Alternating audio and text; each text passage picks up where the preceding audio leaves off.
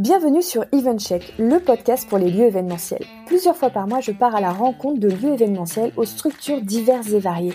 Ateliers, restaurants, bars, hôtels, centres de conférences, appartements d'entreprise, coworking, meeting room, mais pas que. Je donne aussi la parole aux acteurs et professionnels de notre secteur. Traiteurs, wedding planners, apporteurs, startups, etc. Le but, au-delà de vous partager leurs histoires et visions, est de mettre en lumière leur savoir-faire, conseils et bonnes pratiques. Du marketing digital à la stratégie commerciale, en passant par la relation client, nous passerons tout au peigne fin pour vous inspirer au quotidien et vous aider à booster votre activité. Je suis Clémence Ferraud, votre hôte, cofondatrice du CRM pour lieu événementiel Booking. Et si vous voulez mieux me connaître, venez me rejoindre sur Instagram ou LinkedIn. Sachez que vous pouvez retrouver tous les épisodes d'EventCheck sur notre site internet bookingcheck.com, vous inscrire à notre newsletter via le site pour ne rien louper et en profiter pour découvrir notre blog aux mille et une astuces. Si vous aimez ce podcast, aidez-moi à le faire connaître en vous abonnant, en mettant 5 étoiles, en laissant un commentaire sur une plateforme d'écoute ou tout simplement en en parlant autour de vous. Et puis, n'hésitez pas à m'envoyer un message sur hello at bookingcheck.com pour me faire vos retours ou me partager que vous aimeriez participer. Et maintenant, place à EventCheck, votre nouveau rendez-vous audio. Bonjour Emmanuel, bienvenue sur EventCheck. Bonjour Comment vas-tu? Bah, écoute, merci déjà euh, bah, merci pour l'invitation. Euh, bah, Avec euh, plaisir. et, bah, tout va bien. Écoute, c'est le début de l'année, donc euh, Ouais, nerveux, 2022, évidemment. euh, bonne année, c'est vrai, c'est vrai qu'on est au tout début, on peut se le dire. On peut se le dire avec tous les tous les vœux et puis euh, et puis ça va bien se passer. Hein. Ouais, t'es confiant? Il faut toujours l'être parce que parce Oui, que sinon, hein. parce que non, non, il faut être actif. Et il faut euh, voilà, c'est toujours toujours la même chose pour les entrepreneurs. On est obligé de de, Ouais. de, de lever la tête et de, de continuer. Voilà. Je suis tout à fait d'accord. Euh, alors aujourd'hui, toi tu viens sur EventCheck et on va parler d'un sujet que j'aime beaucoup puisque je suis une grande consommatrice. On va parler de café. Euh, alors au-delà du plaisir euh, que j'ai euh, d'avoir une bonne tasse fumante entre les mains, je trouvais que c'était un sujet très intéressant. parce que aujourd'hui, il y a une multitude de, de lieux en France qui accueillent de l'événementiel, et alors que ce soit un lieu événementiel fermé au public, mais aussi des hôtels qui ont des salles de réunion, etc. Et proposer un bon café, eh ben, c'est déjà un peu la clé du succès. Et au vu de tout ce que vous proposez, euh, je vais pas dire le nom de, c'est toi qui vas tout nous raconter, mais au vu de Mhm. tout ce que tu proposes et ce que vous proposez au niveau de ton entreprise, euh, je trouvais que tu, tu étais la personne parfaite pour venir nous en parler parce que tu as un pied aussi dans l'événementiel. Donc, tu es Emmanuel et tu es le cofondateur de la Claque Café. Est-ce que tu nous racontes un petit peu déjà euh, qui tu es Est-ce que ça a toujours été le café dans ta vie ou alors est-ce que c'est arrivé après Et euh, comment tu es venu euh, au café? Au café. Alors, bah, c'est non, c'est pas une ligne droite en fait. C'est je, viens je viens d'un autre monde, celui de la recherche. Mais bon, après, ce qui est drôle, si on revient un peu plus loin encore, euh, mon père était dans l'hôtellerie-restauration, euh, donc finalement, en fait, il touchait d'une manière euh, assez euh, assez vague au café, parce que tout le monde est obligé de servir du café. Mais si je me rappelle, en fait, il avait un restaurant sur le port de Nice. Donc de temps en temps, je passais en étant euh, ado et, et, euh, et je voyais la façon dont il faisait les cafés. Parfois, il me demandait de faire les cafés, mais je refusais complètement parce que cette machine me faisait peur, en fait, dans un sens. C'est des Et, grosses euh, machines dans les restaurants. voilà, oui, c'est ça. Bon, j'avais l'impression qu'il fallait vraiment avoir un diplôme pour pour l'utiliser, donc euh, je, je, je faisais tout tout mon possible pour ne pas la toucher. Et euh, donc non, je, je me sentais absolument pas fait pour euh, travailler dans un restaurant ou dans un hôtel d'ailleurs. C'était pas mon c'était pas mon monde, je m'y reconnaissais pas. Et euh, donc moi j'étais plutôt quelqu'un euh, qui était attiré par euh, tout ce qui était scientifique et par la biologie en particulier. Je passais mon temps aussi en fait euh, dehors dans la nature. Donc c'était c'était ça mon, mon mon dada. Et donc finalement j'ai j'ai fait j'ai fait un parcours universitaire un peu un peu particulier mais qui m'a amené à l'étranger notamment à faire de la biologie marine en Écosse. Et puis après je suis allé faire une thèse en Nouvelle-Zélande sur quelque chose un peu plus plus lié à la génétique à l'évolution. Et puis euh, je suis parti ensuite euh, euh, commencer euh, une, une carrière de recherche euh, en- au Canada et aux États-Unis pour encore une fois travailler sur l'évolution génétique et en particulier sur des espèces en danger parce que c'est aussi ce qui me ce qui m'intéressait le plus voilà, pour passais mon temps. Et, euh, et en, par la suite, en fait, j'ai été un peu. Euh, et, d'ailleurs, au passage, en fait, de la même façon, il faut savoir que les, les scientifiques euh, carburent au café. Il euh, y a pas, s'il y a pas de café, il y a pas de, il y a pas de science comme on la connaît aujourd'hui. C'est, c'est comme un hôpital ou un gouvernement. Je, je faut juste imaginer. J'adore poser cette question-là. Je fais encore un détour, mais essayer d'imaginer comment tournerait le monde sans café. Bah, clairement, la recherche scientifique ne tournerait pas du tout de la même façon. c'est vrai qu'on a cette image du, du scientifique avec sa tasse toujours à la main, donc. Exactement, mais c'est une réalité. C'est une réalité. Et, euh, et donc j'ai pareil, j'étais toujours le dernier à, faire le café. Je voulais pas toucher la machine à café. Je, je savais pas les dosages. J'avais toujours peur de faire quelque chose de, mauvais. Donc je, m'arrangeais toujours pour que ce soit mes collègues qui, euh, euh, qui préparent. Et, euh, et bon, un peu frustré par la carrière académique, j'ai euh, cherché un peu autre chose. Mais euh, donc, comme j'aimais bien que ce soit les, c'était, ce soit les autres qui fassent le café, en fait, je passais mon temps dans les coffee shops, par contre, parce que bah, avec la, Nouvelle-Zélande, le Canada et les États-Unis, on était déjà à l'époque, je parle de 2005-2010, mmh. c'était euh, contrairement à la France, euh, le, monde des coffee shops était vraiment très développé déjà dans et le, le, café de spécialité comme on l'entend, euh, c'était déjà développé dans ces pays-là. Et euh, même si j'étais un très mauvais euh, connaisseur, c'est-à-dire que je buvais des lattés avec quatre sucres dedans, donc c'est c'est pas c'est c'est c'est du, du café confort mais et réconfort et gourmand mais c'est pas c'est pas c'est pas le connaisseur. Je l'étais pas du tout du tout et un jour, je suis tombé, euh, bah, jour où je, je m'embêtais un peu dans mon labo, je suis allé euh, me perdre dans une dans une euh, bibliothèque et je suis tombé sur un livre euh, un peu comment comment ouvrir un coffee shop pour les nuls. Bon, c'est pas exactement ça le titre, mais c'était aux États-Unis où il y a beaucoup de coffee shops, où il y a plein de gens qui rêvent d'ouvrir des coffee shops. Donc il y a effectivement des livres qui ont ce qui ont ce type de nom. Et j'ai fini le livre en deux jours et je me suis dit mais c'est carrément ça en fait que je veux faire. Donc, je me suis retrouvé complètement par hasard une espèce de vocation et après, j'ai commencé à lire sur le produit euh, café lui-même, son histoire, son euh, bah, tout, tout, tout aussi euh, toutes les, les, les, les, pratiques en fait d'extraction et tout. Enfin, ouais, mmh. tout, tout, T'as plongé dans le monde du café à 360 degrés. Exactement ça, ouais, c'est ça, c'est ça en fait, c'est un vrai plongeon.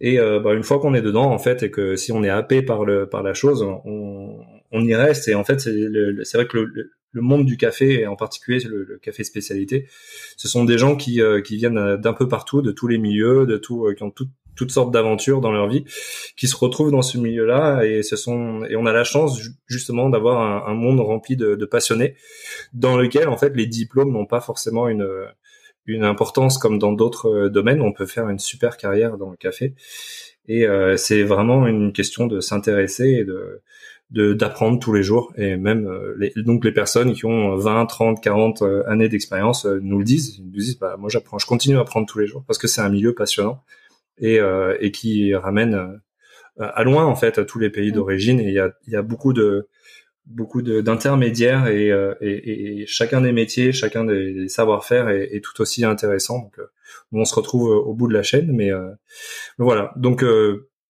pour euh, pour euh, refermer le, la, boucle et la réponse à ta question, c'est euh, c'était un, long parcours qui m'a amené au, café, mais finalement le l'aspect scientifique me sert aujourd'hui parce que c'est un peu un, faire un, un café, c'est un peu un protocole scientifique aussi. il y a des paramètres, il y a des ingrédients, et puis à la fin, si on n'est pas content avec le résultat, il faut juste comprendre tous les paramètres et mm. savoir comment les changer pour que le résultat final soit euh, celui euh, le meilleur possible en fait. Donc euh, voilà, je, je, me retrouvais un peu dans un labo coffee shop dans un sens. et donc, donc tu, tu, tu, tu lis ce livre, tu te dis on donc tu très rapidement tu, tu, tu te dis je, je change c'était assez surprenant en fait. C'était effectivement ça, ça a un peu euh, interpellé tout le monde autour de moi, mes amis et ma famille, où effectivement d'un coup c'était, euh, bah, en fait je, je, crois que je vais changer de vie, je vais rentrer en France parce que bah, on était plusieurs à ce moment-là. Là je parle de 2010, 2012 par là. Euh, on était plusieurs à se dire ah, bah, je vais euh, je vais révolutionner le café en France, je vais revenir en France, je vais ramener ce, qui, ce que j'ai vu à l'étranger. Donc c'était les tout tout débuts en France. Ouais, c'était les débuts. Donc euh, après, quand je suis arrivé à Paris, je me suis rendu compte qu'il y avait déjà des, euh, des acteurs en fait et, euh, et, et, déjà des bons acteurs et qui sont toujours là aujourd'hui. Donc ils ont ils ont fait leur place. Et bah, c'était un plaisir hein, à ce moment-là parce qu'on avait un, peu l'impression d'être des, des, précurseurs dans un sens et puis de, de, monter quelque chose, une communauté, un savoir-faire, une reconnaissance de ce qu'on voulait faire, euh, de, ce qu'on voulait ramener. Ça, ça a pas été euh, facile hein, parce que. Parce que du, coup, quand tu décides de changer, tu prends tout de suite un, un travail euh, dans le monde du café ou tu te formes dans un premier temps via, je sais pas, des formations aux professionnels. Je, je sais pas du tout comment ça se passe parce que comme tu disais, il n'y a pas vraiment de diplôme. Ouais. donc, moi, je viens du monde des lycées hôteliers, ça n'existe pas. Euh, donc comment tu comment tu bifurques concrètement? Ouais, bah juste, bah effectivement, c'est un point important en fait. C'est pas le, c'est pas l'endroit ici, hein, mais c'est vrai que c'est important de noter que malheureusement, le, le, métier de barista et même celui encore de celui de, de torréfacteur, euh, en fait, ne sont pas réellement reconnus en fait en tant que que métier euh, par l'éducation nationale. Donc même s'il y a des formations, notamment dans les lycées hôteliers, euh, corrige-moi si je me trompe, mais c'est c'est six heures de formation sur deux ans ou quelque chose comme ça. Donc c'est absolument je ridicule. Je pas dire, mais moi à mon époque, dans le lycée hôtelier où j'étais, ça n'existait pas. Voilà, bah, encore. C'était un c'était un, un, lycée, un des beaux lycées de France, donc euh, hmm. qui avait déjà une belle aura. Donc si eux ne l'avaient pas, je pense que les autres, à mon... moi j'ai, je suis rentrée dans un lycée hôtelier dans les années entre 2007 et 2010, donc ça n'existait pas. Aujourd'hui, il y a peut-être des formations sur des CFA, des choses comme ça. Il y a très peu de choses qui sont mises en place. Donc, euh, à part, euh, il y a un lycée hôtelier à Limoges qui a mis des, choses en place. Avec euh, heureusement que ils ont pu montrer un, exemple. Il y a un lycée privé aussi hôtelier près de, de Saint-Étienne qui a qui est en, train de, de, de, monter quelque chose aussi. Donc voilà, c'est des, ce sont des, des, des initiatives individuel pour l'instant, mais c'est vrai qu'il n'y a rien de, de, de général et surtout le métier n'est pas reconnu officiellement. Ça doit venir du corps enseignant. Je veux dire, je pense que c'est lié à des à des enseignants qui ont peut-être des appétences et, et des savoir-faire et qui, qui du coup euh, entourés par euh, par l'équipe euh, dirigeante peuvent mettre en place des choses. Mais à mon avis, oui, c'est très c'est encore très nouveau. Euh, donc donc toi, tu fais comment? Alors donc à, l'époque effectivement, et j'allais certainement pas retourner dans un lycée hôtelier à, l'âge avancé que j'avais. Euh, donc non, il y, avait quand même très peu d'endroits où se former, mais il y avait bah, un, des premiers acteurs du, du, café de spécialité à Paris qui s'appelle la Caféothèque, euh, qui est une espèce d'antre à l'honneur du, du, café, donc qui, qui, faisait à l'époque vraiment partie des, des, des précurseurs. Et, euh, et quand je suis arrivé là-bas, en fait, euh, le, le, le, deal, c'était que, que, que je, je, fasse une formation de 15 jours et que j'y travaille euh, pendant un moment pour, pour gagner de l'expérience. Euh, ça devait être que euh, quatre semaines au départ, et puis finalement, en fait, à, la suite de ça, il, il j'ai été embauché. Et je suis resté presque dix mois.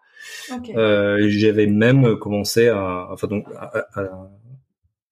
à, être formateur en fait à l'école de la caféothèque, à proposer de nouveaux de nouvelles de nouveaux types de formations, notamment au café filtre, des choses comme ça. Donc déjà le gagner du savoir et puis le retransmettre, c'était vraiment quelque chose qui était qui était dans, mon ADN. Donc ça, ça, vient de l'université aussi hein, et, de, la science.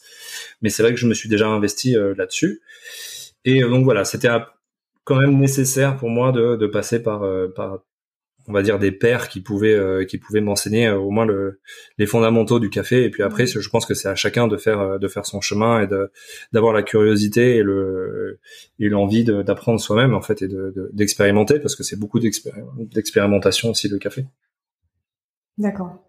Donc tu tu passes cette première année avec avec des des, des experts et ensuite euh, est-ce que rapidement arrive l'aventure, la claque, ou ça se fait un peu par hasard?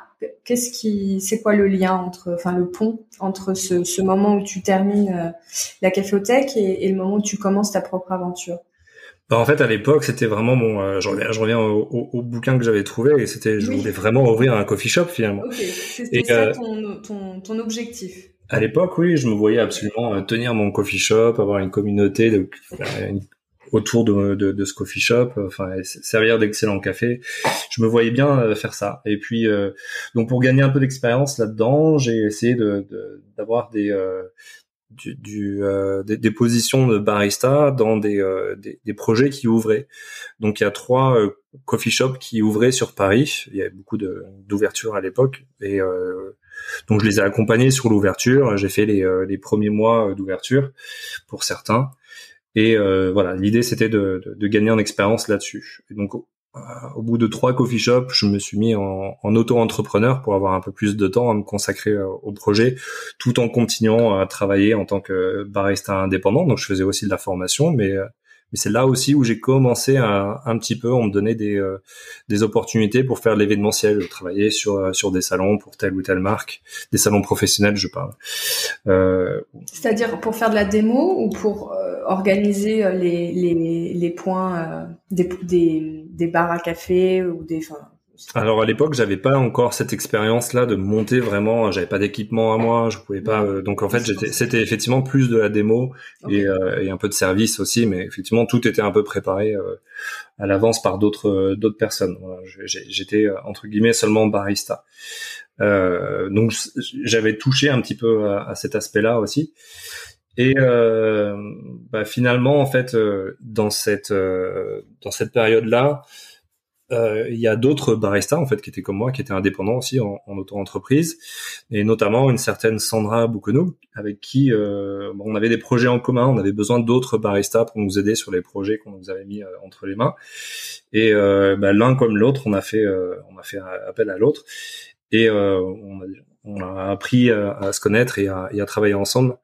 On a aussi travaillé sur euh, un projet d'ouverture de coffee shop qui la dernière minute ne s'est pas passé, mais on avait apprécié le fait de justement monter un projet et des choses comme ça. Donc euh, à ce moment-là, il y a eu une opportunité, pardon, de, une opportunité de de faire un pop-up café dans un, petit musée euh, parisien qui s'appelle le musée Cognac G, qui est le musée du XVIIIe siècle, qui avait à l'époque, c'était en 2015, une exposition temporaire sur quatre mois sur le thé, café et chocolat au XVIIIe siècle. Euh, des produits exotiques euh, qui, euh, qui étaient qui étaient à la mode à l'époque. Et, donc c'est dans un très bel hôtel particulier dans, dans le Marais, mais la, la cour intérieure était très minérale, très belle, mais en même temps elle était pas utilisée et et la directrice de, de, du musée à l'époque avait vraiment le et son assistante, elles avaient l'intention d'en faire quelque chose. Et on leur a proposé de euh, de faire d'ouvrir un, un, un, petit coffee shop à l'extérieur euh, éphémère le temps de, de l'exposition. Donc c'est là où on est arrivé avec euh, avec d'abord des tréteaux et, et, une planche et une, une petite machine d'occasion qu'on nous avait prêtée et, euh, et l'idée, c'était finalement, on était resté sur les week-ends parce que c'est quand même, euh, ça, ça, reste un petit musée, donc euh, on, on, au moins le week-end, on avait la, la possibilité d'avoir un peu plus de monde. Et donc, on s'est bien amusé euh, avec euh, des cafés et des torréfacteurs différents tous les week-ends. Donc déjà, nous-mêmes, ça nous a permis pendant quatre mois, tous les week-ends, de, de goûter beaucoup de café, de beaucoup de, de torréfacteurs français.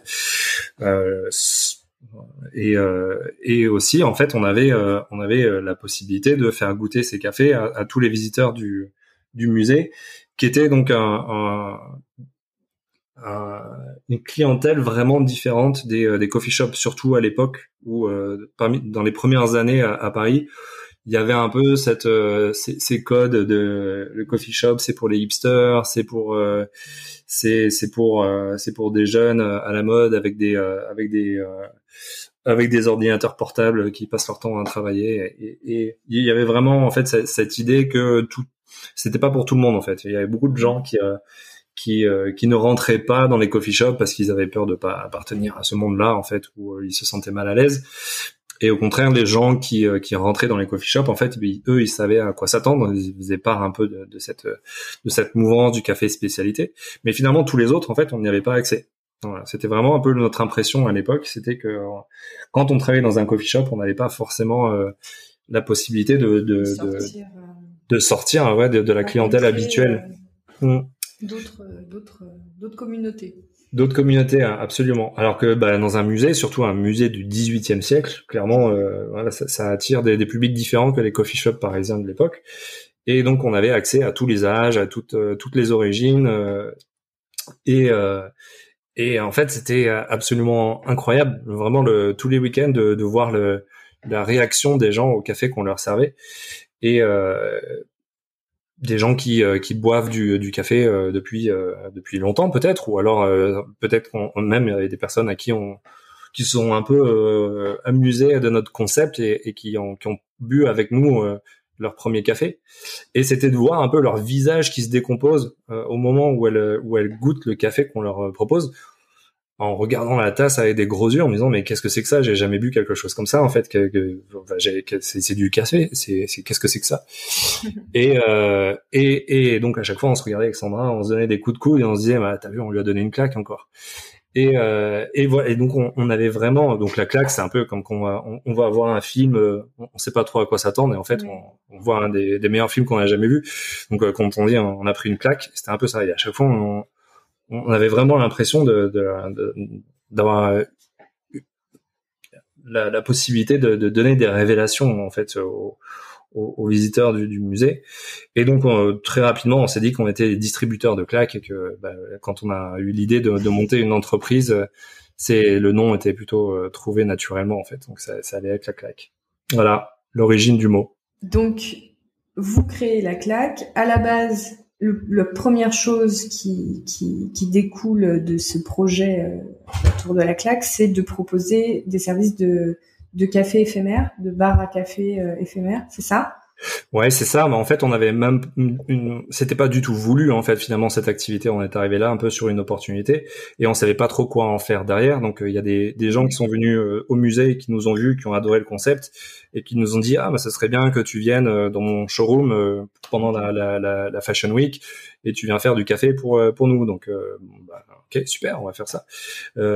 pareil, un autre musée qui s'appelle la Gaieté Lyrique et euh, de la même façon, ils nous ont demandé de, de venir euh, sur le, le, parvis pour venir faire des, des cafés. Enfin voilà, donc d'abord ce sont des gens qui sont absolument, ouais, ou des gens qui, ont, qui sont juste arrivés et qui ont, qui ont vu notre, notre, notre meuble, parce qu'en fait c'est aussi à ce moment-là qu'on a qu'on a construit notre premier meuble nomade. Donc c'est il faut imaginer un meuble en, en métal et en, et en bois euh, qui fait un peu indus hein, dans le style et, et sur roue évidemment et, euh, et c'est devenu notre, euh, dans un sens, un peu notre mascotte. Notre mascotte, ouais, c'est ça.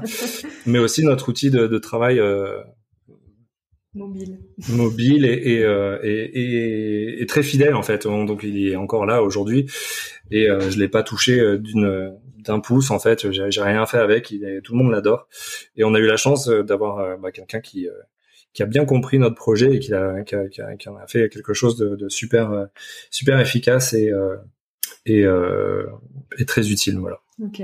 Donc, donc, et aujourd'hui, donc ça c'était le démarrage. Et aujourd'hui, est-ce que c'est toujours, euh, c'est toujours d'actualité? Est-ce que ça s'est étendu? Est-ce que vous travaillez sur tout type de projet C'est quoi vos, hmm. c'est qui vos clients, vos projets sur cette partie bar mobile? Ok, alors oui, c'est toujours euh, d'actualité et c'est vraiment notre notre activité principale.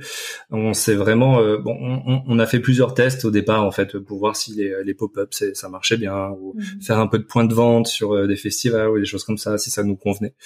Et au final en fait notre modèle économique il, est très rapidement venu à, à, simplement faire du de, de de, l'offre de service en fait, un service clé en main, un peu comme un traiteur et, euh, et sur devis. Voilà. Donc euh, aucun point de vente, on en, on fait très peu finalement. Et euh, donc l'idée c'est euh, vraiment n'importe quel et on s'adresse en, en, particulier aux, aux entreprises pour tout type d'événements. Et euh, donc on a fait appel à nous euh, sur euh, des salons professionnels, sur des, des journées presse de présentation de produits, sur des, des shootings photos ou des, des, des défilés de mode, des, des journées pour un peu spéciales pour pour les employés. voilà, enfin il y, a plein de plein d'occasions pour pour faire du très bon café sur des événements. Et, euh, il n'y a pas de durée parce que tu, vous avez démarré avec un, un, un pop-up un peu un peu long, mais si on vous book euh, sur euh, trois jours, il n'y a pas de souci. Ça, peut, être, même pour dix minutes. c'est en fait on peut tout est escalable en fait vraiment donc on, autant on peut faire 100 personnes en une demi-heure et, et, si on nous demande de faire récemment on a fait un, un pop-up ouais c'est ça bon récemment on a fait un pop-up de deux semaines euh, voilà, donc euh, c'est ça reste possible. On, voilà, on a fait, j'ai une, j'ai reçu une demande récemment pour euh, deux jours avec 4000 euh, personnes par jour. Donc on va mettre quatre machines avec huit baristas en pas fait. s'ennuyer. non, non, non, mais c'est ça qui est bien aussi en fait. Et, et bah, c'est un détour encore, mais euh, mais en fait, il se trouve que, que quand, on travaille surtout sur des salons professionnels et qu'il y a vraiment beaucoup de monde sur ces salons, on, on vraiment c'est pas rare de faire euh, presque 10 kilos de, de, café par jour. Donc quand on ne travaille pas dans un café, on se rend pas compte de, de, de ce que ça veut dire, mais c'est c'est presque 1000 cafés par jour si on n'arrête pas. Et, et, finalement, il y a très peu de, de coffee shop à Paris qui qui pourraient dire bah, je, je, je, passe 10 kilos de café par jour. Et donc Les, baristas qui travaillent euh, avec nous ou nous-mêmes, on, on, sait ce que c'est que d'avoir un vrai rush, comme euh, comme dans d'autres pays où les coffee shops sont, beaucoup plus de ouais très très occupés toute la journée. Donc euh, bon, on a on a cette spécificité là aussi de, de pouvoir servir énormément de café. Je, je, te pose toutes ces questions parce que je sais qu'il y a beaucoup de lieux qui nous écoutent, des agences, des voilà. Donc je sais que ils vont se poser ces questions. C'est pour ça que je, je te demandais à quel point vous vous pouviez être adaptable à toute typologie d'événements. Euh, alors, vous donc vous avez cette partie euh, bar à café éphémère, mais pas que. Vous avez aussi une partie école. C'est ça. Est-ce que tu nous racontes un peu ce que vous proposez? Ouais, bah, bah, exactement. En fait, c'était une suite logique parce que autant Sandra et, moi-même nous étions euh, formateurs indépendants et on a fait ça pendant un moment, le temps que. Bah, Donc en plus des bars éphémères, vous aviez la partie formateur indépendant. C'est ça. Au départ, on, faisait ça euh, avant qu'on puisse vraiment se, se payer hein, avec euh, avec. De la claque. C'est ça. Ouais, On avait gardé nos, nos statuts d'auto-entrepreneur et puis à partir du moment où on s'est dit bon ça y est on peut on peut se payer avec la claque, on a on a assez d'activités on a, on a monté un organisme de formation hein, officiel et euh, qui, est, qui est certifié Calliope hein, aujourd'hui. Donc, euh, donc on, on est, bien dans, dans, les règles, on est, on est sérieux, c'est ça. Et euh, donc on a monté notre propre programme de formation qui est encore une fois en fait, on, on se démarque par euh, l'aspect euh, flexible et modulable. Donc en fait, c'est par en gros très vite, c'est par euh, module de, de 4 heures avec des, des, compétences euh, particulières à chaque fois. Donc soit l'espresso, soit le latte art, soit le café filtre, euh, simplement un peu la théorie sur le café. Et, et, et ce que j'imagine presque un des, un des éléments les plus essentiels, c'est l'analyse sensorielle en fait. Donc savoir, savoir évaluer un café et pouvoir euh, et, et pouvoir en parler. Euh, voilà. Et après, donc ça, c'est un peu notre programme à nous qu'on a monté au, euh, au fur et à mesure. Et à côté de ça, en fait, je, disais qu'il n'y avait pas de diplôme, mais il y a euh, il y a des certificats qui sont donnés par euh, une, une, association internationale qui s'appelle la SCA ou Specialty Coffee Association, où il y a un programme de, formation qui est reconnu euh, par la, la, communauté du café spécialité au niveau international, avec différentes disciplines et différents niveaux, avec donc des certificats pour valider les compétences. Donc, euh, donc euh, moi-même, je suis, euh, je suis formateur agréé euh, pour par cette association pour certaines de disciplines, et il y a d'autres baristas avec qui on travaille, qui, qui sont formateurs chez nous et qui sont agréés pour d'autres disciplines. Voilà. Exactement. Très clair. Mais d'ailleurs, c'est s'il y en a qui veulent creuser, vous l'expliquez très bien sur votre site qu'on mettra en lien sur sur la description du, du podcast. donc, mais, mais j'ai d'autres questions. J'ai vu aussi que vous vous avez mis sur votre site euh, les workshops euh, coffee and cheese. ouais, c'est ça. Mais en fait, les ateliers, c'est un peu, euh, c'est un peu le, le, le, le lien qu'il y a entre la formation et l'événementiel. Parce que finalement, l'événementiel, comme on entend, bah, ça va être pour faire du service haut de gamme de, de, café avec de vrais baristas. Et puis euh, quand, quand, je dis café, en fait, ça peut être aussi tous les produits qu'on retrouve dans un coffee shop. Donc on n'est pas limité au café, mais après on a du très bon thé, on a du très bon chocolat, euh, on a d'autres boissons chaudes, fraîches. On fait du snacking, pas nous parce que on n'est pas traiteur, on n'est pas cuisinier, mais mhm. c'est ça exactement. Donc voilà, donc ça c'est l'aspect euh, l'aspect vraiment euh, traiteur café. bar, c'est ça. café. Mhm. Ouais.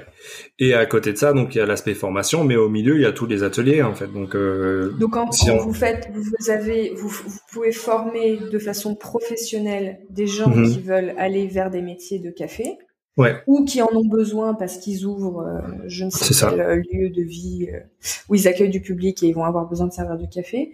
Mais vous pouvez aussi proposer des, des activités autour du café avec des workshops. Exactement. C'est ça? Pour, euh, pour des groupes. bah pour des groupes, euh, encore une fois, on est scalable en fait, donc on peut s'adapter euh, au nombre de personnes et, et, suivant le temps disponible aussi pour ensuite on a plusieurs propositions donc qui, qui vont bah, justement avoir un atelier sur comment comment goûter un café comme un professionnel. c'est une découverte, hein, mais donc c'est super intéressant parce qu'on n'a pas l'habitude finalement d'entendre ces concepts et puis de les tester directement avec tous ses sens. Et c'est ça qui est intéressant avec le, le café aussi, je trouve, c'est que ça fait appel à tous les sens. Donc quand on est je sais pas, on, a une journée de, séminaire et qu'on fait juste simplement une demi-heure sur euh, sur utiliser vos sens euh, pour euh, pour pour comprendre un café et pouvoir en parler, clairement ça réveille parce que déjà il y a la caféine, mais en plus vraiment on est on, se recentre un peu sur son corps et sur et on essaie d'exprimer tout ce qu'on ressent. Et c'est pas forcément tous les jours qu'on fait ça finalement, en fait, de prendre le temps de d'exprimer ses sens. Voilà. et donc un peu des sentiers battus de la dégustation de vin, ou, voilà. C'est ça. On a plus l'habitude, plus l'habitude, et puis c'est vrai que l'alcool réunit pas toujours tout le monde, donc le café c'est aussi un peu plus, comment je pourrais dire, universel. C'est plus universel, même s'il y aura toujours des réfractaires. Mais surtout, en fait, je veux dire, on est plus efficace avec une tasse de café qu'à. oui, la dégustation de vin, c'est, faut pas le faire le matin. c'est ça. Ou alors, faut pas travailler derrière. ça, c'est voilà, chacun fait ce qu'il veut. Ça peut être un peu difficile. Enfin, moi, je sais que je sais pas faire. Euh, voilà, si on me fait boire, euh, on me fait boire. Après, c'est fini. Après, je m'arrête plus. Après, c'est la fête. Euh, ok, et, donc là, sur, sur toute la partie workshop, euh, vous allez pouvoir créer, euh, j'imagine que vous avez des, des propositions prédéfinies parce que vous avez l'habitude, mais ça peut être aussi imaginé avec le client, ou vous êtes, c'est pareil, vous avez la même flexibilité comme sur les, les bars nomades, vous êtes assez... Exactement. Bah, après, si vraiment en fait le client a une demande vraiment qu'il désire très ludique, bah, on va on va construire un, un, jeu ou, moins euh, un jeu d'équipe en tout cas euh, pour, pour pour réunir les gens et que, que ce soit que ce soit sympa. Ça peut être un jeu d'équipe ou ok. Absolument ouais. Pareil, je pense que ça peut, c'est très intéressant. Je pense que ça peut donner beaucoup d'idées à, à, nos lieux qui sont très sollicités pour trouver des idées euh, mmh. de d'activités, de d'animation pour leurs clients, parce que mmh. le lieu peut faire parfois office d'agence. Euh, mmh pour des raisons diverses et variées. Et, euh, et c'est intéressant de, de, de, comprendre toutes les possibilités qu'ils peuvent avoir euh, en vous contactant. Bah, D'ailleurs, je, reviens parce que finalement j'ai même pas répondu puis tu m'avais posé la question sur l'atelier le, café fromage qui, qui effectivement est, est, euh, est très surprenant en fait bah, parce que c'est c'est pas tous les jours qu'on voit ça on n'imagine pas le café et le fromage mais en fait c'est vrai que c'est euh, c'est ça marche bien ça marche super bien donc on redécouvre bah, bah moi je suis très curieux et d'ailleurs on a on a eu on a eu ici un une personne qui faisait des dégustations de fromage sur le podcast. Ouais. Euh, je me dis, euh, bah voilà, c'est bouclé, bouclé. Ça serait l'occasion. Et j'ai traîné hein, dans des dans des dans des clubs de dégustation, etc. Je suis une grande fan de fromage. Ça, j'ai jamais vu. Je suis très très. Du coup, ça a piqué ma curiosité. J'ai dit, oula, ça, c'est un truc qu'il faut que j'essaye un jour. À tenter. Non, c'est vrai, ça, ça, vaut le coup, ça vaut le coup. Parce ah qu'en bah, fait, il y a, il y a une, comme tu le sais, il y a une grande diversité de fromages, mais on le sait moins qu'il y a une grande diversité de, de café aussi, et donc de, de résultats en tasse. Et au-delà de, de, même ça, en fait, euh, il y a une diversité aussi dans, le, dans, les, dans les méthodes d'extraction. Donc un espresso, on va pas du tout le ressentir de la même façon qu'un café filtre. Et euh, bah, finalement, peut-être qu'un café filtre euh, va mieux aller avec certains fromages peut-être plus, euh, plus, plus doux, plus frais. Et euh, un espresso, là, on va le mettre contre un roquefort ou euh, contre une, euh, une mimolette un peu vieillie. Enfin voilà, donc il y a, y, y a vraiment des choses qui vont marcher ou pas ensemble. Non mais c'est c'est enfin c'est très c'est très surprenant parce qu'on a tous cette image du du, du, du, du papy, enfin moi dans ma famille personnellement, hein, qui, qui prend une tartine de fromage avec son avec son café le matin et on se dit tous oh c'est vrai un peu dur et, euh, et oui, ça, et ça vient pas. Enfin, c'est pas du tout une association naturelle, mais euh, je, je c'est pour ça que je trouve ça très très intéressant et je pense que ça peut ça peut faire l'effet waouh euh, sur euh, pour, pour, plein pour plein d'occasions. C'est super. franchement, je, c'est pas anodin. Vraiment mm. vraiment génial. Euh, ce qui ce qui du coup m'intéressait aussi puisqu'on parle de formation.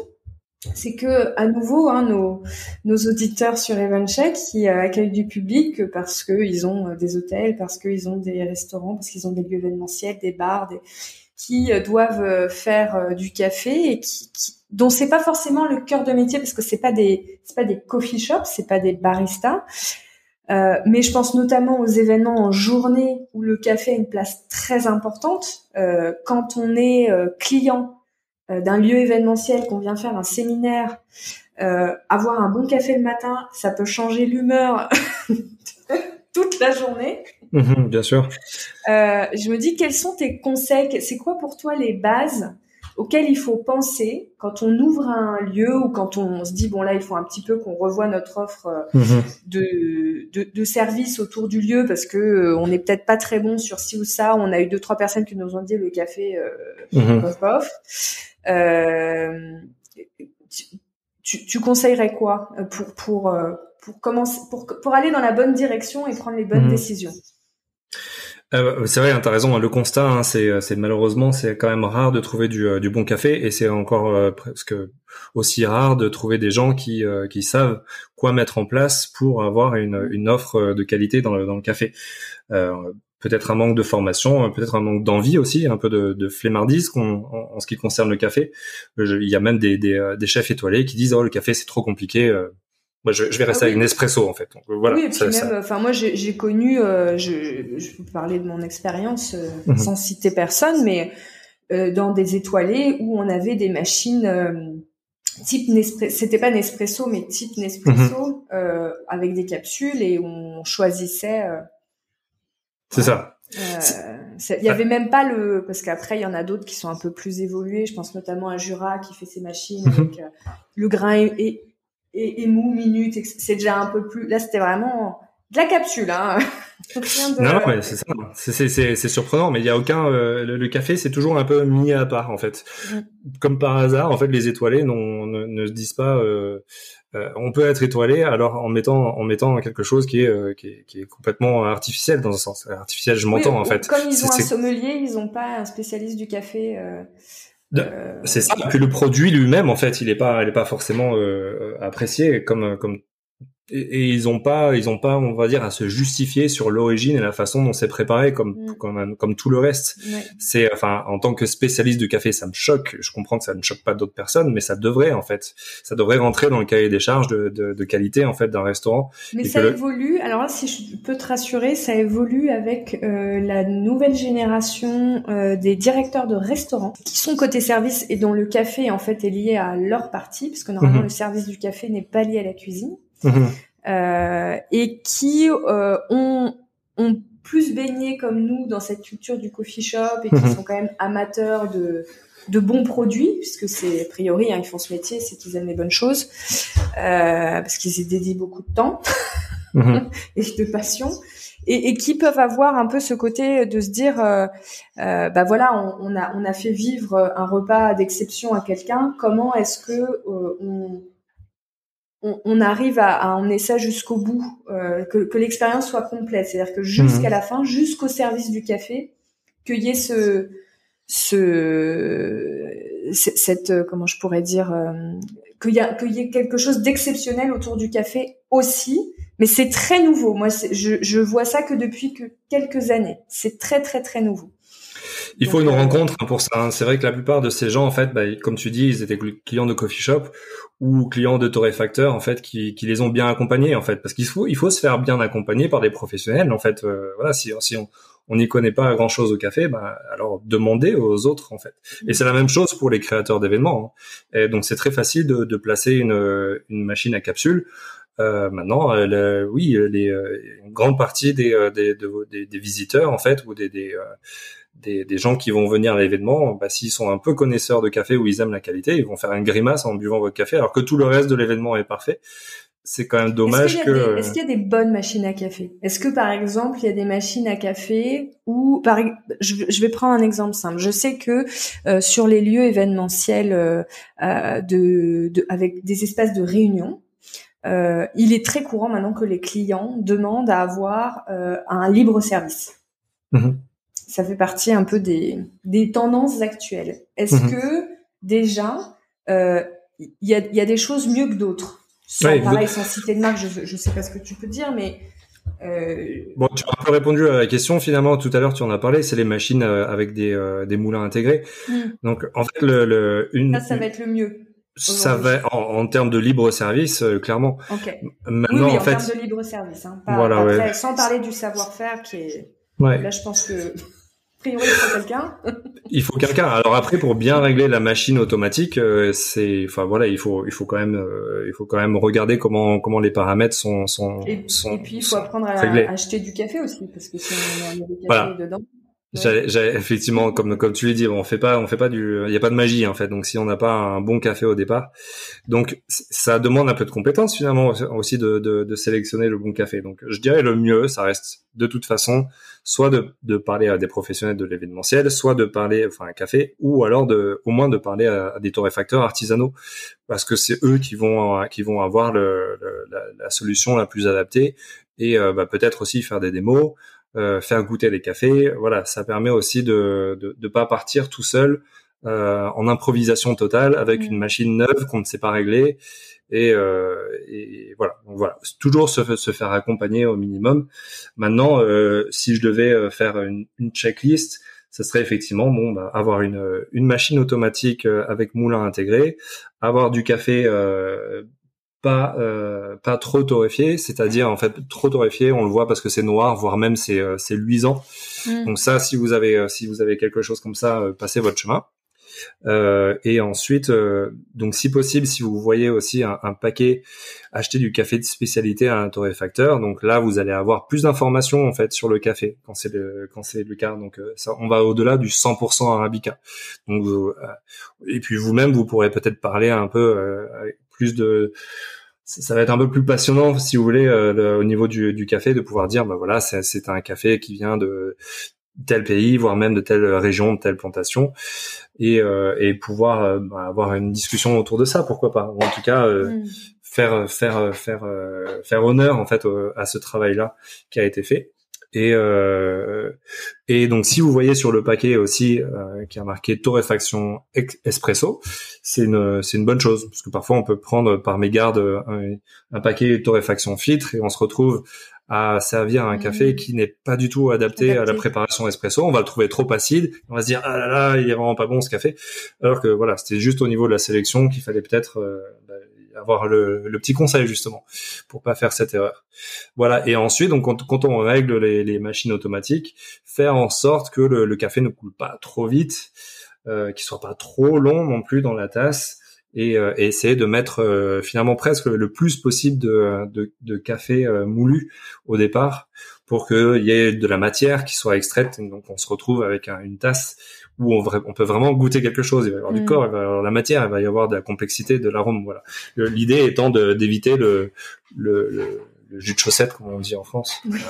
ouais. Mais c'est la réalité, hein, parfois, en fait, voilà. Et c'est très très facile avec une machine automatique. On se dit qu'on a tout fait en ayant une machine automatique. et, puis euh, même sur les, parce que là, on parle des des, des, des versions euh, automatique, mais moi je pense aussi au restaurant où euh, on ne sait pas forcément bien utiliser les grosses machines qui en effet sont très impressionnantes et qui demandent mhm. beaucoup de soins. Mhm. euh, et ça, moi j'ai été, je fais partie de ces gens-là. C'est pas ça. On m'a jamais formé et, et de, de, faire des cafés qui, qui ont le goût de brûler. Exactement, ouais. C'est quasiment, enfin, je, maintenant je le, mon palais a vieilli, donc je le sens plus, je suis plus sensible, mais c'est vrai que ça m'arrive souvent de, de, goûter un café dans un restaurant et de me dire, ouh là là, il y a un problème avec la machine. avec la machine. Ils ont brûlé le café. Euh, mais bon, là, j'imagine que sur, sur des personnes qui ont des machines comme ça, là, je pense que le, le meilleur conseil qu'on peut leur donner, c'est de se former. C'est de se former ou, ou de se faire accompagner. Ouais. ouais. Ah oui, non pour les pour les restaurants, oui c'est ça. Et en fait, c'est de, de, de, de, de pas avoir peur de la boîte noire, de la boîte noire par exemple. C'est c'est euh, c'est c'est même les techniciens en fait qui de temps en temps viennent euh, viennent faire un petit check de la machine. Mm. Ils disent aux employés ne touchez jamais le moulin, euh, ne touchez jamais la machine, elles sont réglées. Donc dans un sens, eux, ils font ça pour euh, pour éviter de revenir trop longtemps, parce que si les gens dérèglent tout euh, dans le mauvais sens, bah, ils vont ensuite se plaindre, dire que les, les machines ne, ne, marchent pas, que le café n'est pas bon. Mais euh, mais le problème, c'est que si on ne sait pas régler le moulin, on va jamais pouvoir faire un bon café. C'est juste impossible. Mmh. Donc finalement, en fait, il faut il faut effectivement aller vers la formation. Il faut dire aux gens, bah, euh, apprenez à, à, à, utiliser un moulin. C'est l'objet essentiel. On n'est pas formé dans les lycées hôteliers, donc il euh, n'y a mm. pas de. Enfin, à part si on a eu un, un, un, un collaborateur, un mentor euh, qui avait une expertise poussée, qui a pu former. sinon, il, y a, il est impossible aux équipes de deviner non. ça marche. Il faut faire appel à des organismes de formation certifiés qui et voilà et faire comme ah, bah, tiens par exemple. Non, toutes les entreprises, tous les restaurants euh, ont un OPCO euh, qui euh, permet de, de, former ses salariés sans de financer les formations. C'est fait pour ça, donc il faut les utiliser tout simplement. En fait, c'est c'est aussi simple que ça. Il n'y a pas d'excuse vraiment en fait parce qu'on a vraiment un système qui nous permet justement de de, de former ces équipes. Donc Allons-y. Et hum, est-ce que c'est facile de trouver, tu disais, passer par des, artisans torréfacteurs? Moi, demain, je vais sur Internet, j'ai besoin d'en trouver un. C'est facile? Ah, c'est vrai qu'on peut être un peu perdu euh, parce que par internet on va avoir beaucoup de beaucoup de réponses et, euh, et parfois pas forcément celles qu'on voudrait trouver. Euh, j'ai je, dirais déjà en fait allons dans aller dans, dans votre quartier où, où c'est pas trop loin de chez vous en fait même au-delà de Paris en fait et, ça se développe beaucoup ailleurs en France. Alors moi j'en ai euh, même j'ai habité sur l'île de Ré il y en avait un. ah, bien sûr bah c'est fait Windara probablement. Pour euh, ne pas lui faire la pub, mais il, euh, il, il, en vaut la peine, donc, oui, oui, c'est du très très beau café. Mais c'est pour dire, bon, en cherchant un peu autour de chez soi, a priori, on peut trouver, c'est assez étendu. On peut trouver clairement, et, ce sont toujours des passionnés en fait. On fait pas ce métier-là si on n'est pas passionné. Donc euh, c'est vraiment le, au-delà de Google qui peut apporter beaucoup de résultats.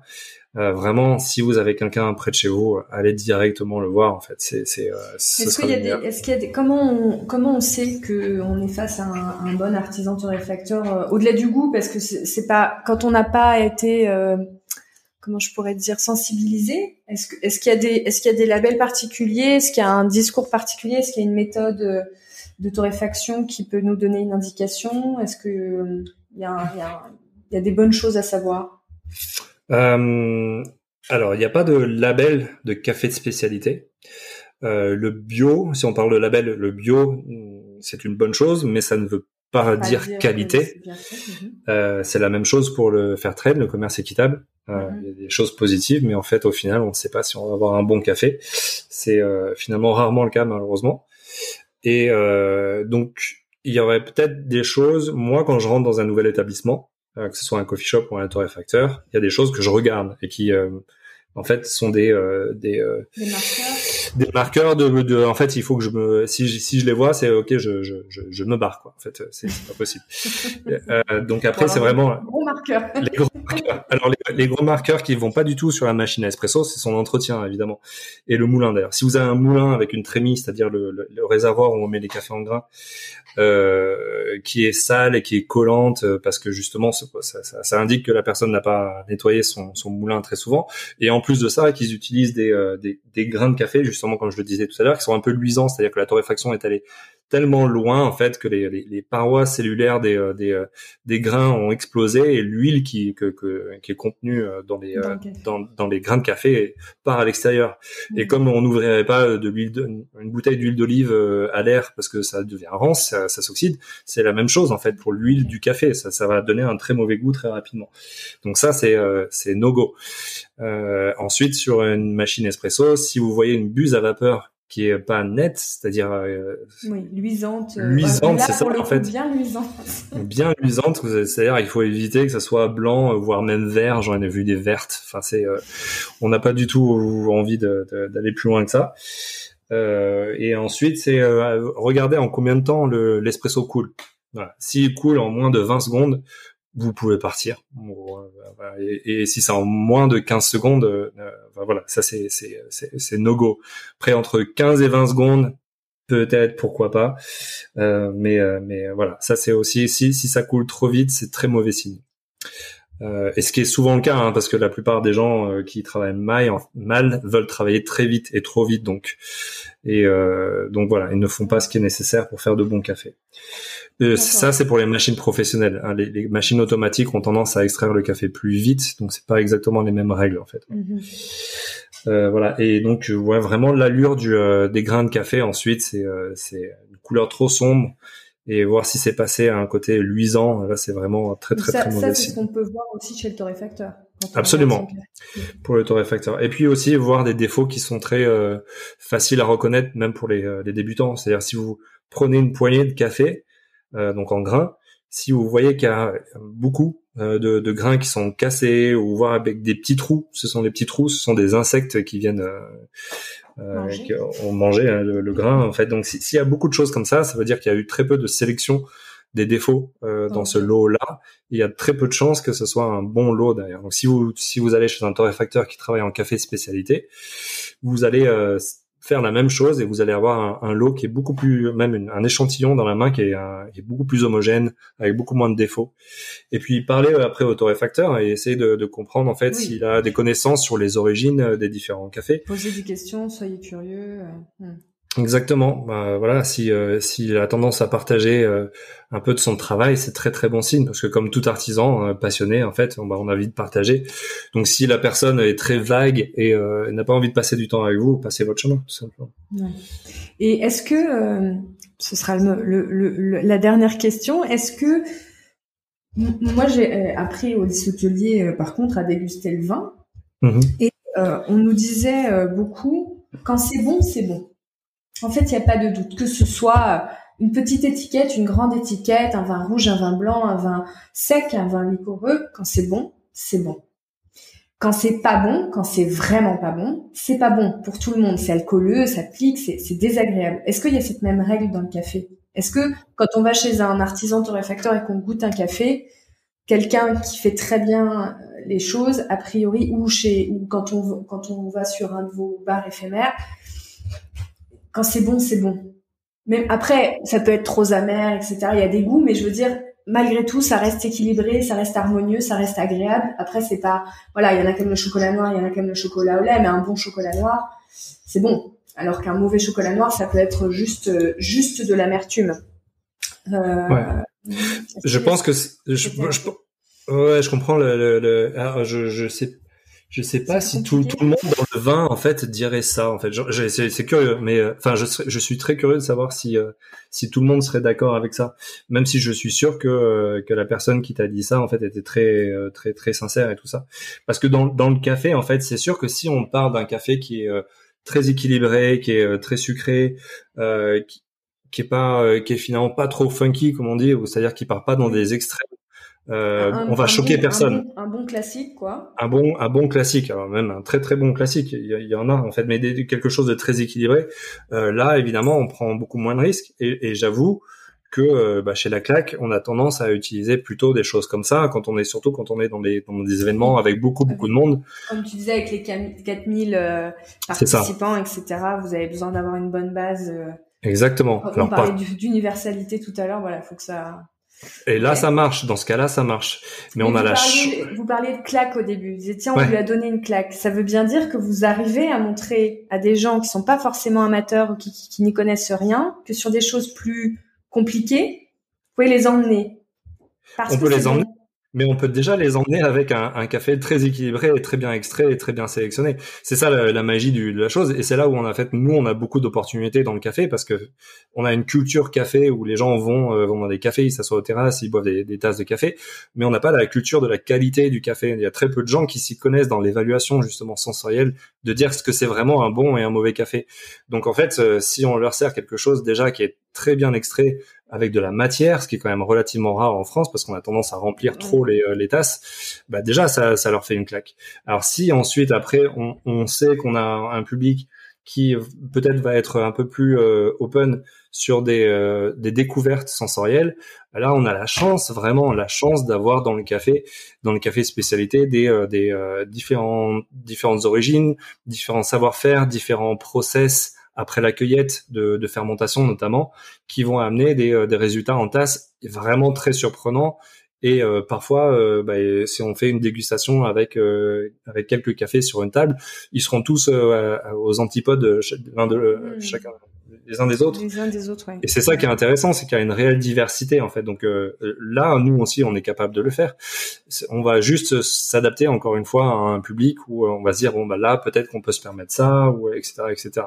Mais il y a, je trouve quand même que et, et, alors, pour répondre à ta question finalement, est-ce qu'un si un café est bon et voilà, il est bon, il y a, il y a rien d'autre à dire. En fait, même parmi les professionnels, il va y avoir euh, des, euh, des de la subjectivité et heureusement en fait. Bien sûr, euh, mais bien sûr. Non, c'était plus de dire il y, a, y a des goûts et des couleurs, mais c'était de dire même quelqu'un qui n'apprécie pas euh, un très bon café parce que c'est un fin connaisseur qui dit bah moi je trouve que euh, euh, il y, a un, y a un meilleur équilibre sur celui-là sur l'acidité ou hein, comme dans le vin hein, c'est très complexe.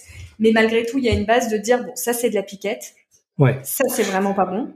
Et, et, là on commence à et après il y a tout tout le tout le groupe où c'est des goûts et des couleurs mais on est tous d'accord pour dire que ça n'est pas de la piquette on est déjà sur quelque chose d'un peu plus raffiné, agréable, etc. à, boire. Après, on, ça veut pas dire qu'on va en acheter, mais euh, mais il y a une qualité qui est là.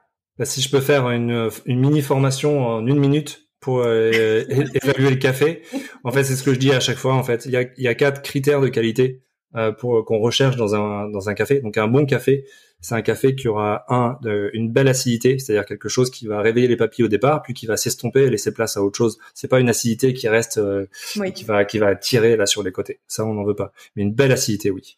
Euh, on recherche euh, de la longueur en bouche, donc c'est quelque chose qui va rester longtemps, qui est en, en sur le palais et qui va être mhm. agréable aussi. Si c'est quelque chose qui est vraiment désagréable, c'est qu'il y a un problème quelque part. Et de trois, il y a la douceur ou la sucrosité. Donc mhm. en fait, un bon café doit naturellement être sucré. On n'a pas envie de, de rajouter du sucre. Et, euh, et euh, donc euh, quatre, c'est euh, le corps. On veut de la texture encore une fois en fait. Donc on veut de la matière.